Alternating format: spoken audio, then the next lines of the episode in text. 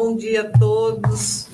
Graça e paz, nós estamos aqui nesta manhã, mais uma vez, é, desfrutando das bênçãos e tudo aquilo que o Senhor tem para nós nesse dia. Sexta-feira é um dia tão especial porque as misericórdias do Senhor se renovam sobre as nossas vidas todas as manhãs. Se nós estamos aqui é porque esta misericórdia tem se renovado todos os dias sobre a minha vida, sobre a sua vida. Que privilégio nós desfrutarmos da bênção. Deus tem renovo para as nossas vidas, Deus tem uma palavra específica nesse dia e nós cremos nisso. Por isso que nós estamos aqui. Não por vista, mas nós estamos por fé. Amém. Porque nós sabemos que nós devemos não andar uh, pela, pela, pelo que vemos, pela circunstância, mas nós devemos andar por fé, porque o justo ele vive por fé, ele não vive por aquilo que a circunstância está mostrando, mas ele vive por fé, e sem fé é impossível agradar a Deus. E nós falamos muito nessa semana que aquele que se aproxima de Deus, creia que ele existe, é galardoador. Galardador. Galardoador. Agora também pega. galardoador. Daquele que o ama e o busca de todo o coração. Bom dia, Bruno. Bom dia, pastora. Bom dia a todos aqueles que estão nos assistindo, nos ouvindo pelo Spotify. Que o Senhor te abençoe, que o Senhor te guarde de uma maneira especial. E tenho certeza que Deus irá nos ministrar poderosamente nesta manhã através da sua palavra. Amém. Nós vamos então estar iniciando a nossa devocional nesta manhã, lendo um salmo que o Senhor trouxe ao meu coração logo bem cedinho. O Salmo é, número 121. Esse salmo ele é lindo.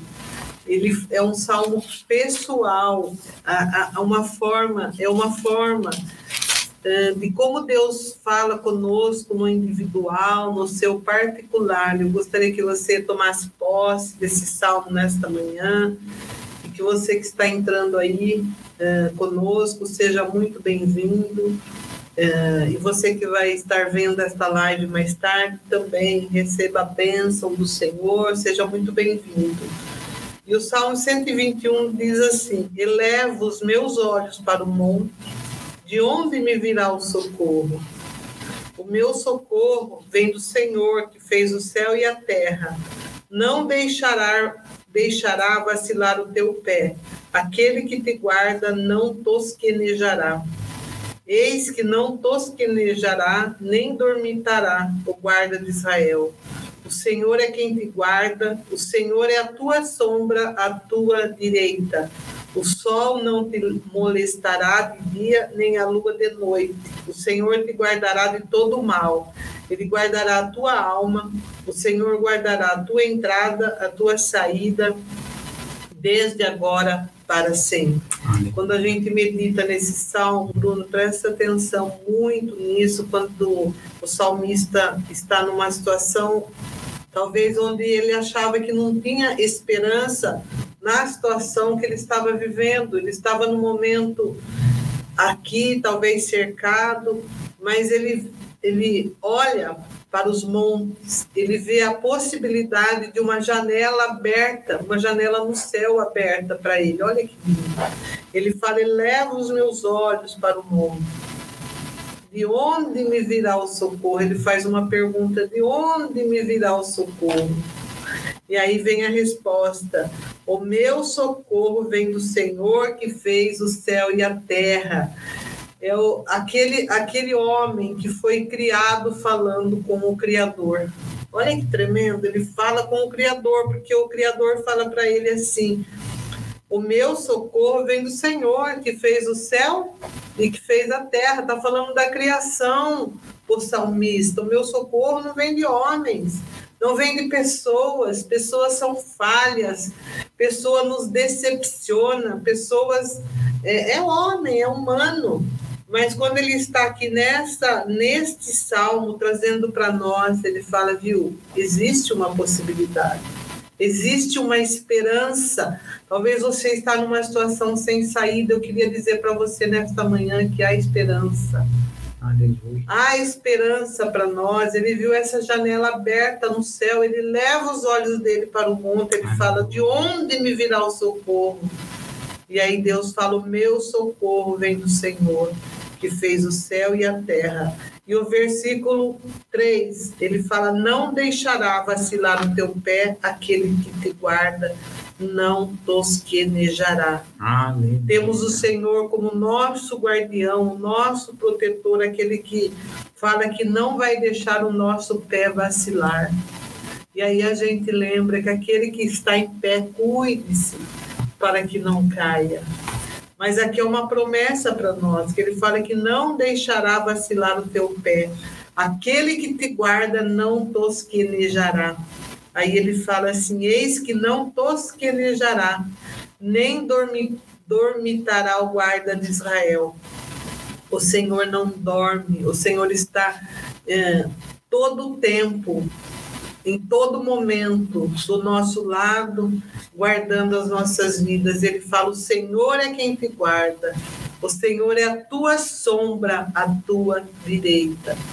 O sol não te molestará de dia, nem a lua de noite. Ninguém vai molestar você. Nem o sol, o salmista está falando, nem a lua. Ou seja, você não vai ser molestado nem de dia, nem de noite, porque o Senhor está do nosso lado. Glória. Ele está ao seu lado. Aleluia. Seja no período da manhã, no período da tarde, no período da noite em qual período você estiver vivendo as circunstâncias, as dificuldades, ele está conosco. Ele fala que nos guarda, nós não vamos, nós não iremos ser molestados. Olha que lindo. O Senhor te guardará de todo mal, ele guardará a tua alma. O versículo 8. O Senhor guardará a tua entrada e a tua saída, desde agora e para sempre. Aí você pode perguntar, mas que momento que o Senhor vai guardar? Vai me guardar? Aí vem a resposta no finalzinho, desde agora e eternamente. Aleluia. Para sempre. Sim. Para sempre. Talvez você aí, talvez você ainda não sentiu que o Senhor está com você, você não sentiu os cuidados pertinho, mas ele fala desde agora. Então tome posse agora. Aleluia. Em nome de Jesus e para sempre ele vai guardar a sua vida. Minha vida não é linda, Bruno. Maravilhoso, maravilhoso. Na minha versão, aqui no verso 3, diz assim: ó, não porá teu pé para terror. Olha, nem, dormirá, nem dormirá o teu protetor. Ou seja, o Senhor não, é, é, ele não vai colocar o, pé para colocar terror, para colocar medo, mas o Senhor é o protetor. Então, nos mostra que, que Deus é aquele que guarda, o Deus é aquele que protege. Então, não, não há necessidade de ficar com medo. Qual é o medo de algumas pessoas? Talvez o medo de algumas pessoas seja de é, é, é, da noite, seja da morte, seja de alguma, alguém da família, seja do patrão, seja da falta do emprego. O Senhor fala que Ele é o teu protetor. O Senhor é quem nos guarda. Então ele está mostrando aqui para nós. Hoje é sexta-feira 13, né? Eu já tinha me atentado para isso. né? E as pessoas já ficam já pensando em alguma coisa. Oh, sexta-feira 13. Não, você sabe que a palavra amor no hebraico, é, nós até falamos, comentamos sobre isso, que cada palavra no hebraico ela tem um peso numérico. Né? Por isso que, é, por exemplo, a palavra Davi, o peso numérico de Davi é 14. Você junta todas as palavras, né? As letras no hebraico, ela tem um peso numérico, ela dá um número 14. E quando a gente vai uh, olhar para a palavra amor no hebraico, é raiá, né? Ou raia, né? Não tem lá, né? Não fazendo propaganda, mas não tem a droga, droga raia, é, ou, não, é, ou a Cláudia Raia, né? Essa palavra raia ou raiá né, que é a mais me, melhor pronunciada, né, Hayá, a palavra amor é 13, né? No hebraico, você pega ali é 13. Tanto é que a gente vai ter 613 leis. O número 6 é o número do homem e 13 é o número do amor. Então é Deus demonstrando o seu amor para o homem. É isso, por isso que é não é 614, 615, 612, é 613, porque é é Deus demonstrando o seu amor para o homem. Então, hoje, numa sexta-feira 13, Deus está demonstrando o seu amor para nós, revelando para nós que o Senhor é aquele que nos guarda, aquele que nos protege, é aquele que está à nossa da frente. É, recebe desse amor da parte de Deus, recebe dessa palavra, desse amor que vem do alto, do céu, né, pastor? Isso, e ele fala que é a nossa sombra, a nossa direita. Aleluia. Olha, é o 6. O que, que diz o 6? O sol, diz assim, ó, o verso 6, né? É, o sol não te molestará, não te ferirá de dia, nem a lua de noite. O 7 diz: Ele cuidará da sua, da sua saída, da sua entrada, desde agora e para sempre. No verso 5 diz: Yahvé é o teu protetor, Yahvé te cobrirá com a mão direita né? Quando a Bíblia está falando de direita, está falando de honra, né? É, quando ele fala lá para Josué, né? Não se desvie nem para a direita nem para a esquerda, é não tire o seu foco, nem se você for honrado, nem se você for desonrado. Então, quando a palavra do Senhor está nos mostrando aqui, né, que o Senhor é aquele que nos cobre com honra, é isso que ele está querendo dizer. Olha só, o sol, a lua, ou seja, o dia, não vai te ferir, porque o Senhor é aquele que guarda. Então, situações podem acontecer para tentar te ferir, mas saiba, o Senhor é aquele que vai te cobrir com honra, e aonde houve vergonha, a palavra nos garante dupla honra. Olha que bênção, né? Que. Vamos tomar posse, então, dessa palavra que é tremenda aos nossos corações. E aí, vamos para o nosso estudo de hoje, então? vamos, então? Vamos, pastor. Eu ficaria nesse salmo aqui, né? Porque é tremendo. Já pensou? Ó, ele ergue os olhos para o monte, né? Qual é o monte do problema das pessoas? Ele olha para, o monte, né? Eu não sei qual é o monte do seu problema, né? Nós não sabemos qual é o monte do problema. Cada um tem o seu monte, né? Cada um tem. e aí ele vai dizer: Eu olho para isso, da onde vai vir o meu me ajuda? Quem que vai me ajudar? E ele mesmo vai dizer: ele vai dizer o seguinte: ao meu auxílio vem de Iavé. Ele é mais do que o monte, porque o próprio Deus fez os céus e a terra. Uhum. Que coisa maravilhosa, né? O próprio Criador falando com a, com a pessoa que ele criou, né? Sim. com a criatura, né?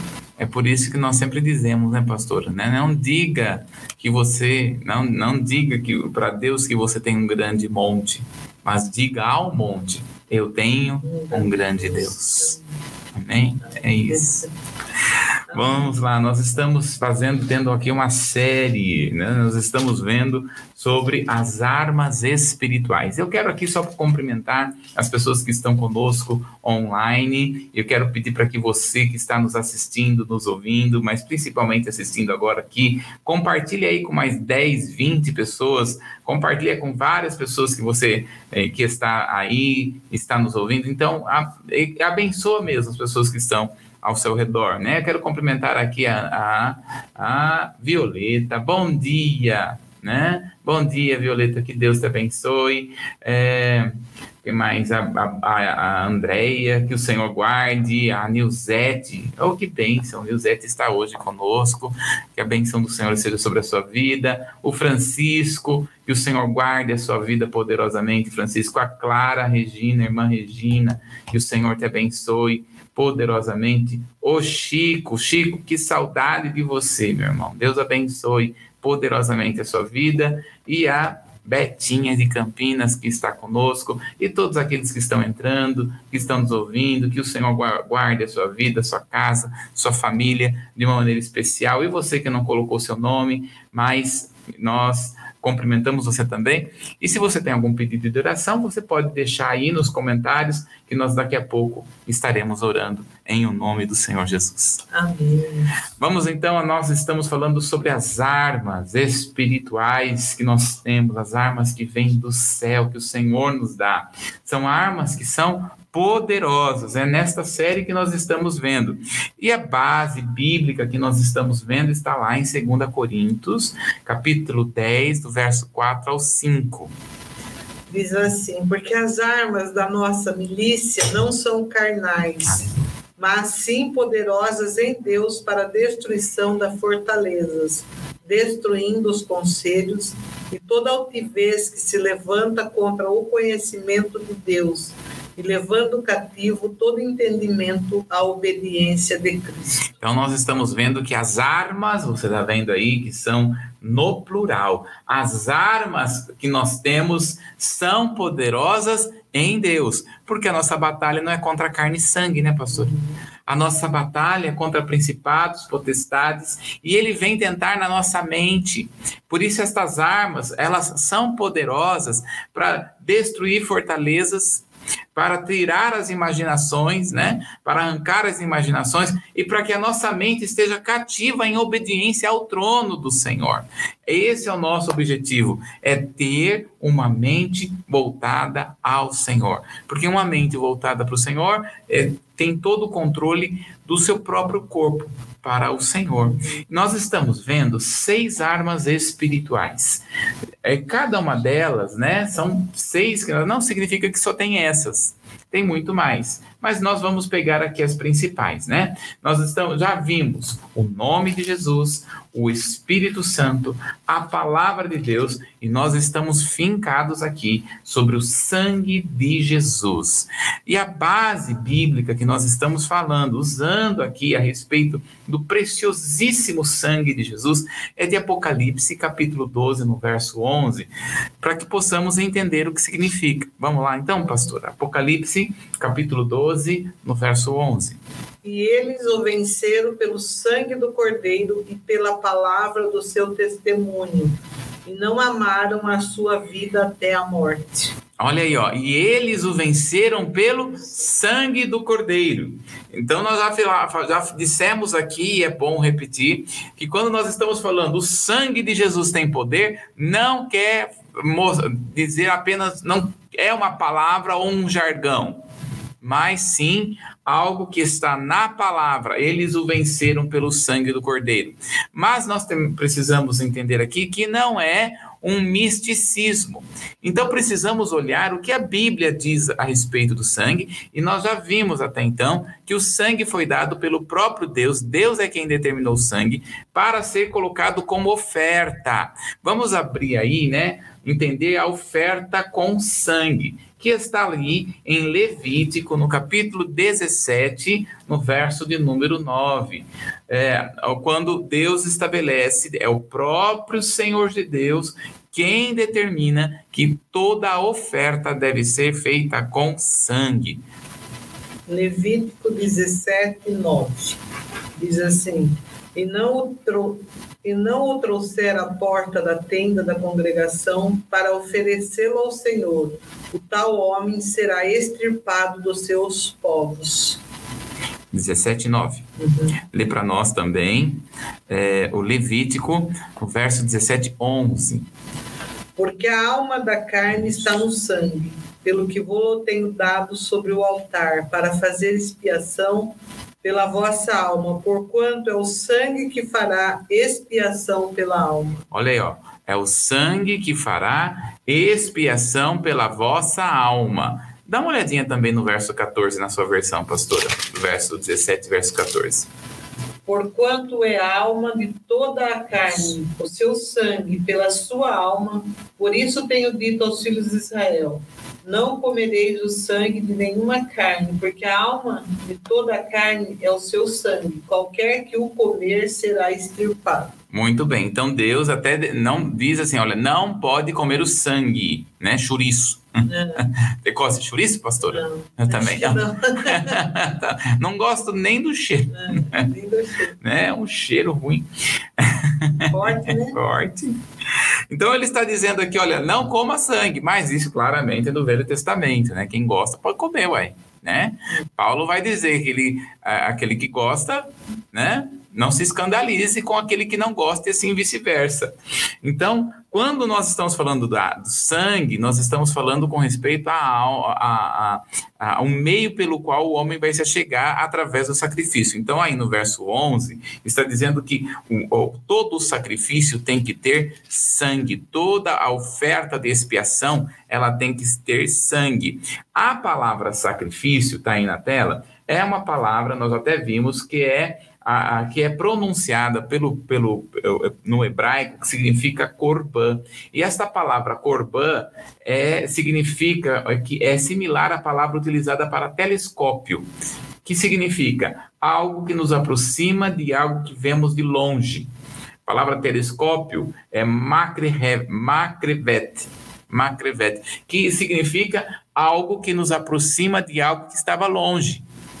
Então, Deus estabeleceu a oferta porque Deus foi separado do homem. É isso que nós vimos na última live. O homem ficou separado de Deus. Então, o meio pelo qual o homem poderia se aproximar de Deus era através do sacrifício feito por sangue.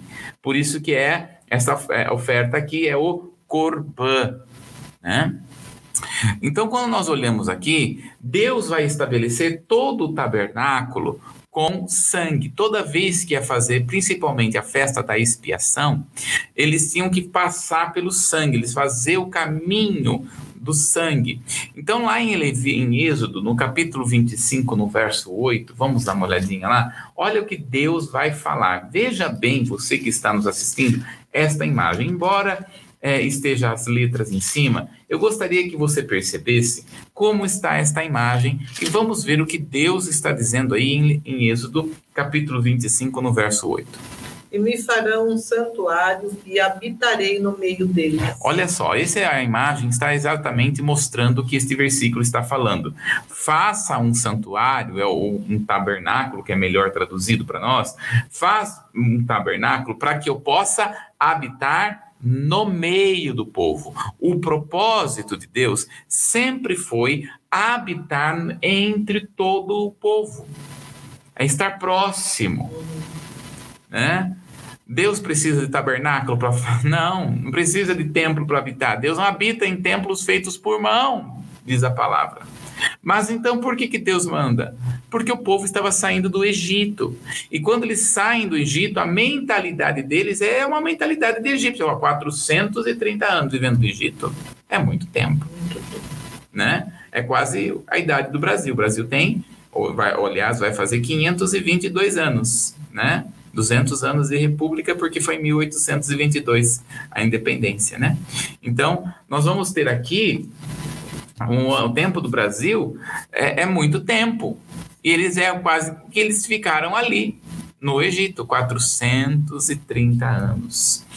Então a linguagem que Deus vai dar para eles é uma linguagem que eles precisavam entender como de lá. Lá no Egito tinha todo tipo de espécie de templo todo tipo de espécie de formas. Então, Deus vai permitir com que eles façam ali os seus templos. Então, Deus vai determinar que houvesse o dia da expiação. A festa da expiação é uma festa do perdão. É, de, é Deus demonstrando que Deus estava liberando perdão para o povo de Israel.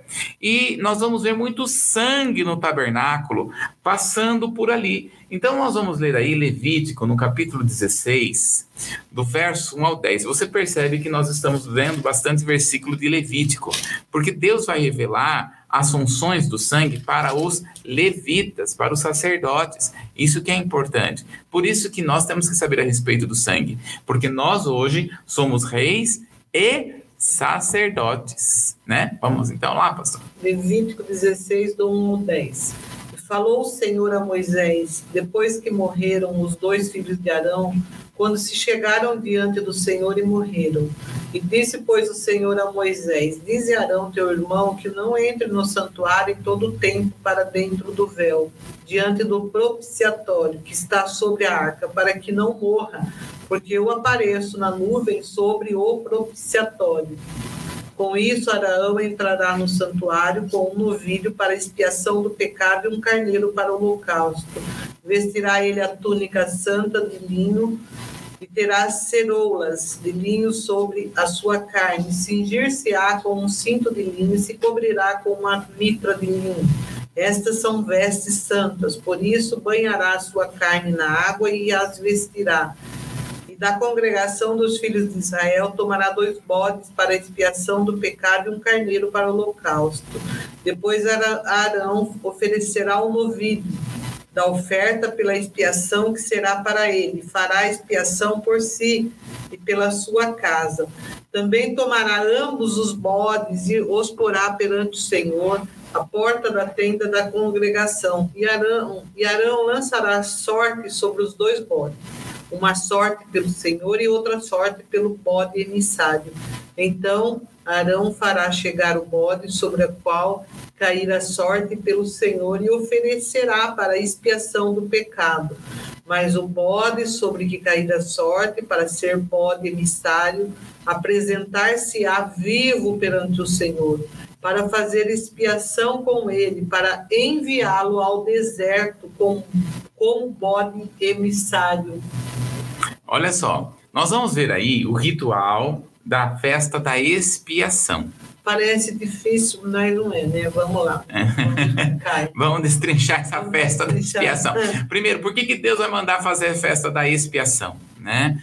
Ah, ah, quando nós vamos ver, Deus está dando uma ordem aqui, olha, vocês não podem, o, tabernáculo, ele é dividido em três partes. Se você puder passar só a imagem aqui, Volta comigo isso. É, tá vendo aqui? Ó, o tabernáculo é dividido em três partes: átrio, lugar santo e santo dos santos. Então Deus decidiu fazer o seguinte: olha, vocês não vão entrar no santo dos santos. O santo dos santos tem a arca. Vocês não vão entrar no santo dos santos todos os dias, mas vocês vão entrar apenas pela uma vez por ano. E esta uma vez por ano é numa data específica que é chamada de a festa da expiação.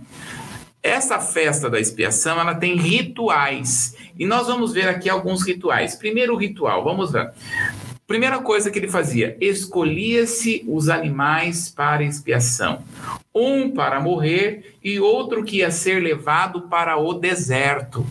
Então, o primeiro ponto que eles iam fazer é, na festa da expiação, pegava lá dois animais e eles faziam um sorteio, né? Sorteio para qual vai ser o animal que ia morrer e qual que ia ser levado para o deserto. E aí então vai entrar depois de feito isso, o sumo sacerdote retirava suas vestes e vestia-se como um, um, como um levita simples. Volta aqui para mim um pouquinho. No, no, quando nós estamos falando sobre o ministério levítico, né, e é muito interessante nós entendemos isso, que ele tem três dimensões. Nós vamos ter levita, sacerdote e sumo sacerdote. A função do levita era auxiliar o sumo sacerdote. Levita era todo aquele que nasce é descendente de Levi, terceiro filho de Jacó. Por que, que Deus escolheu Levi?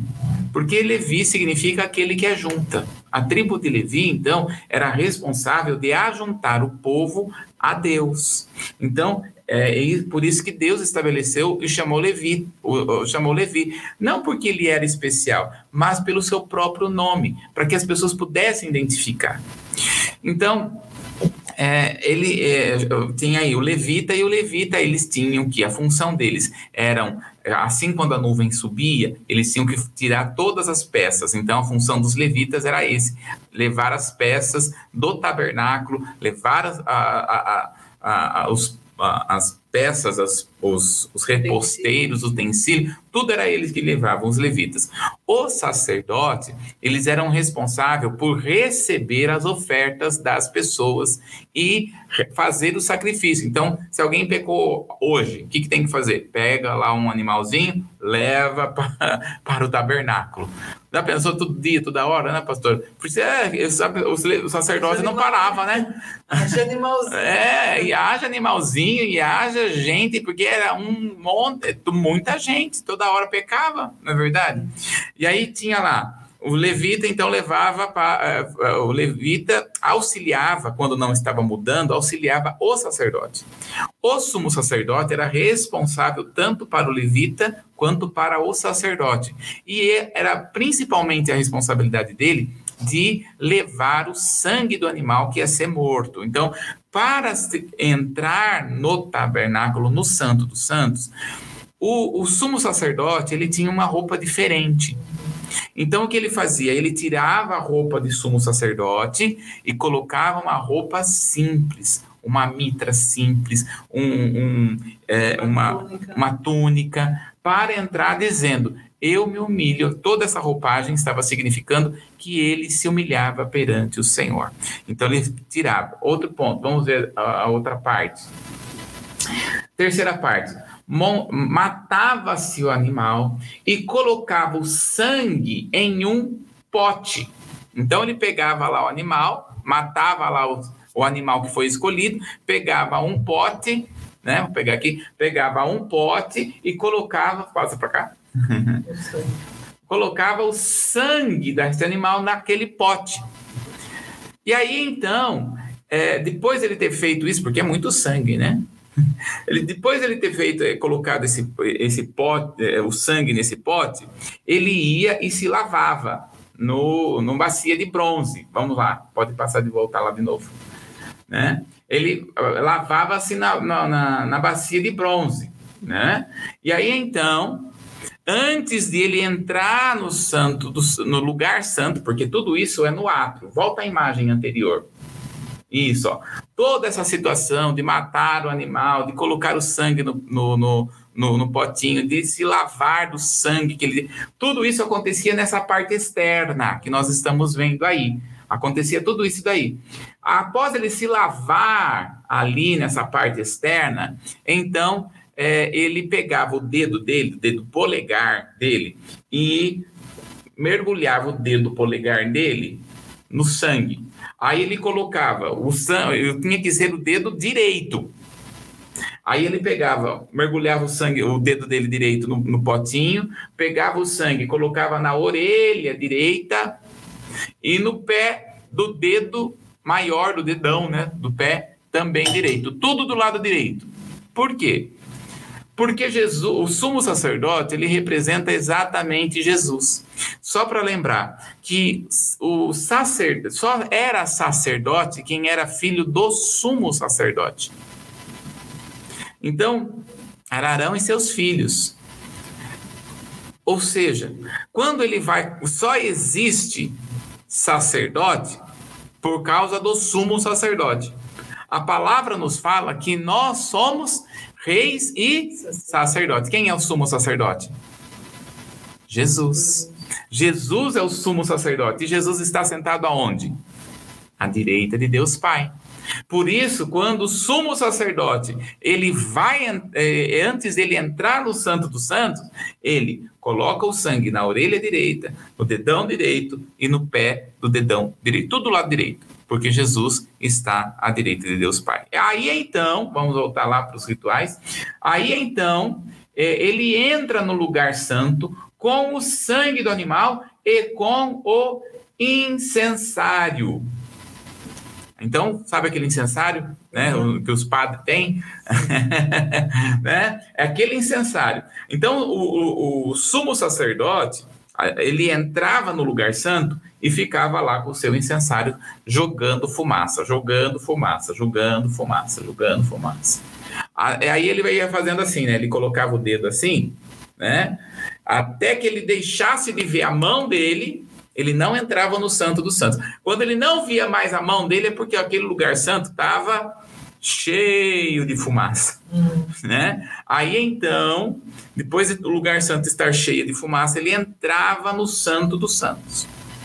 A fumaça que estava aqui entrava no lugar no Santo dos Santos também, né? Porque ele abre lá a cortina, aquela cortina grossa, ele abre. Então, olha só o que vai acontecer. Quando ele chega no Santo dos Santos, quando entra no Santo dos Santos, ele vai pegar o sangue que ele está naquele potinho, ainda novamente, e vai jogar sete vezes na tampa da arca, que é o propiciatório. Sete vezes ele joga ali.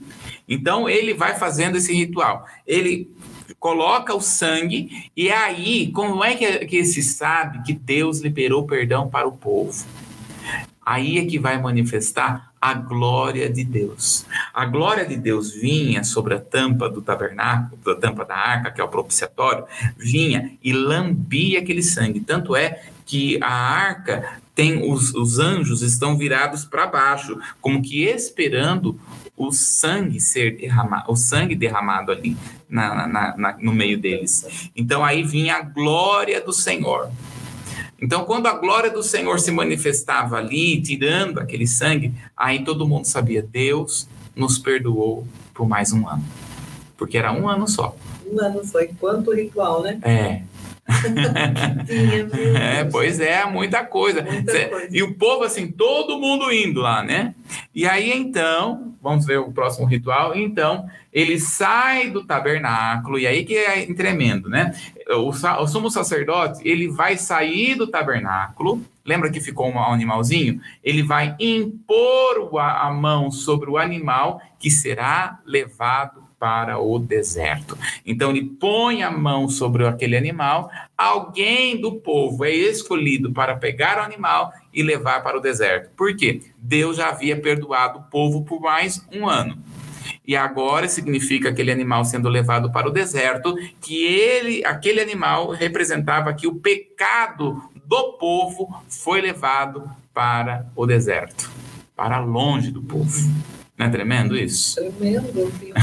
coitadinho do animal, né? todo pecado do povo de, de, um ano sobre ele, né? Pois é, né? Por isso que a expiação, né, foi sobre, sobre ele inteirinho. Agora, sabe o que é tremendo, pastora? É nós entendemos todo esse ritual com um olhar do Novo Testamento, que isso que é primordial. Olha lá comigo em Colossenses, no capítulo 2, no verso 17, porque vai mostrar que as coisas do Velho Testamento, todo esse ritual, que é muita coisa, na verdade é uma sombra, são coisas, são sombras das coisas futuras que, que Paulo está trazendo aqui em Colossenses capítulo 2, no verso de número 17. Que diz assim: que são sombra das coisas futuras, mas o corpo é de Cristo. Olha só, lê o verso 16.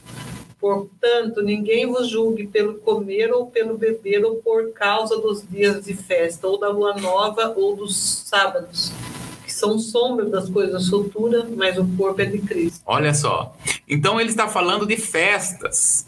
Então ele está dizendo que todo o ritual de pegar o animal, de matar o animal e levar lá o sangue do animal lá no, no, no, no, no na, na, na, tampa do propiciatório, todo esse ritual, e depois escolher o animal e levar ele para o deserto, todo esse ritual, na verdade, são sombras de uma realidade maior.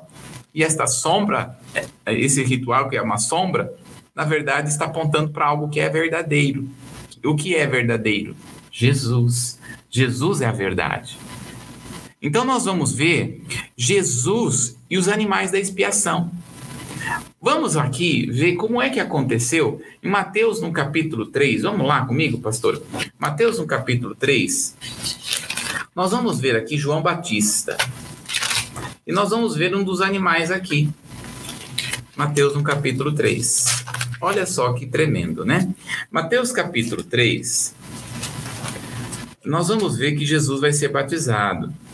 Do verso 13 até o verso de número 17.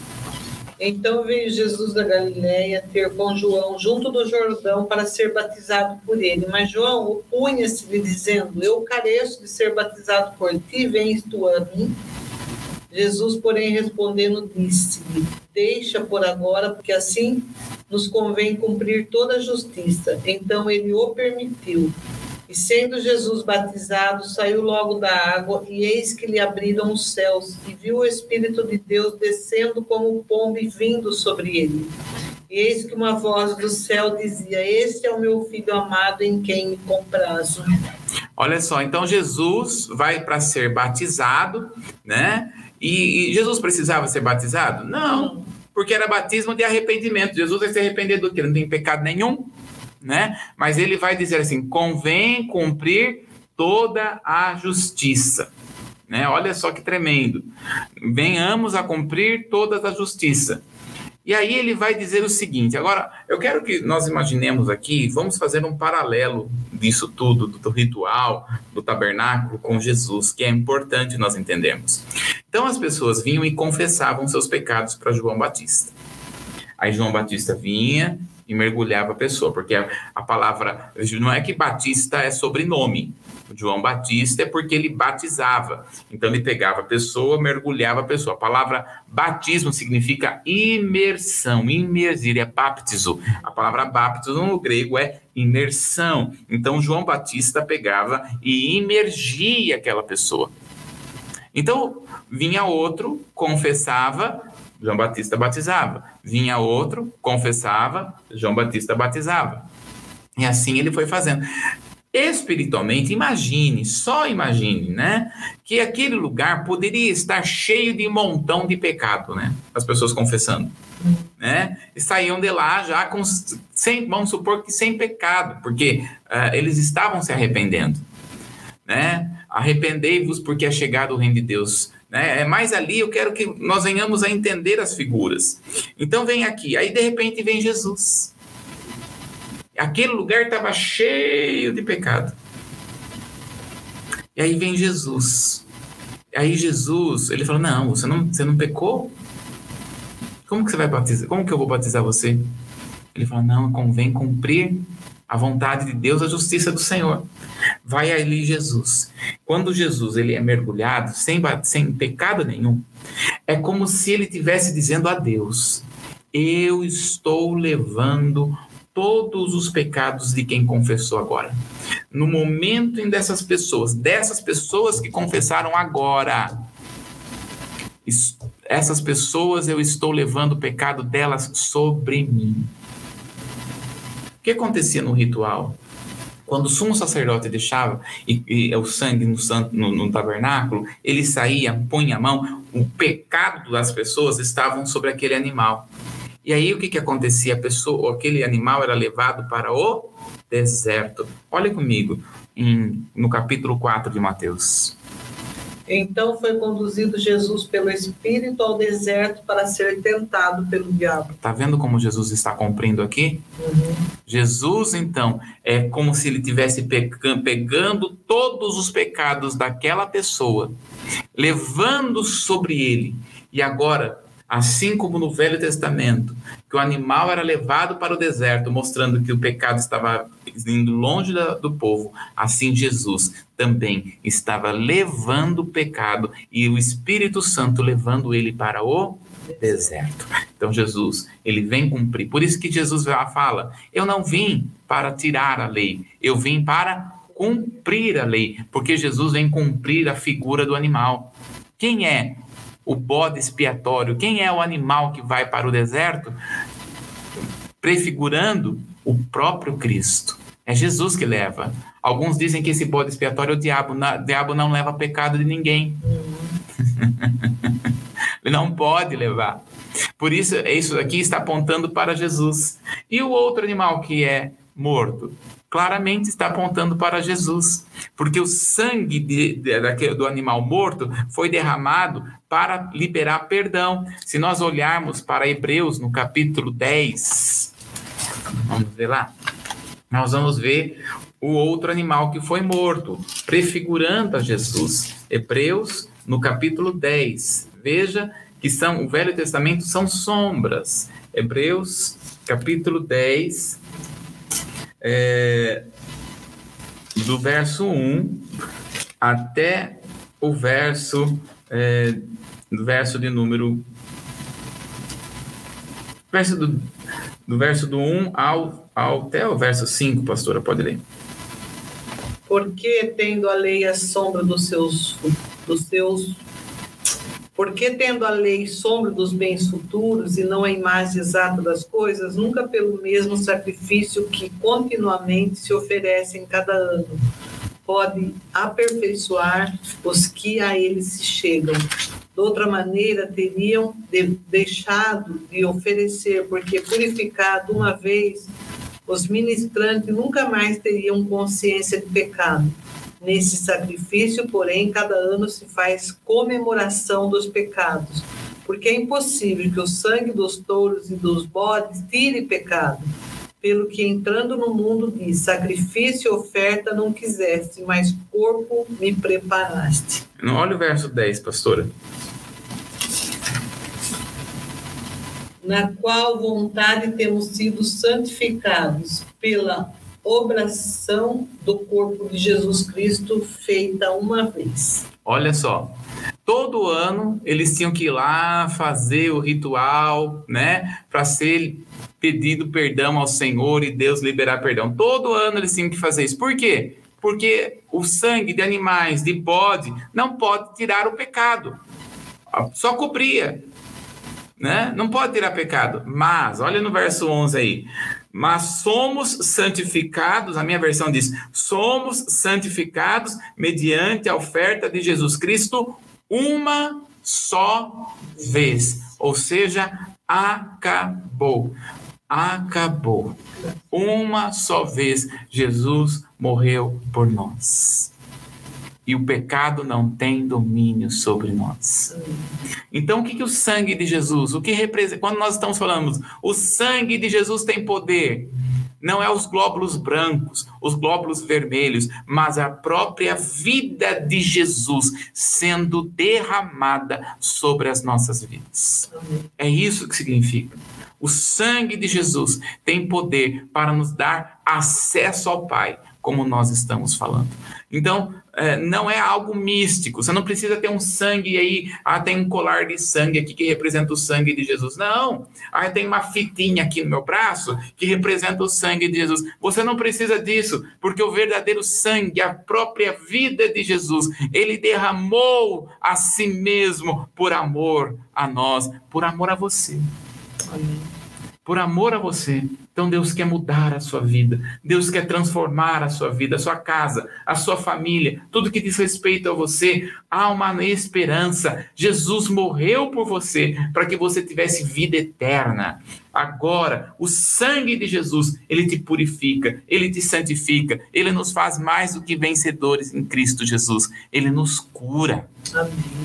Porque Jesus nos oferece tudo isso pela sua morte na cruz do Calvário.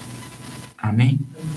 Glória a Deus. Lembrando, né, que pelas suas pisaduras nós somos sarados. sarados. Aleluia. E o castigo que nos traz a paz estava sobre ele. Sobre ele. Olha que tremendo essa revelação. E aí deu o nosso tempo? Já deu. Vamos orar, né? Glória a Deus. Vamos orar. Se você tem algum pedido de oração, vamos estar orando. Não sei se alguém tem, mas vamos estar orando em nome de Jesus nessa manhã. Tem uma da Clara. Cadê?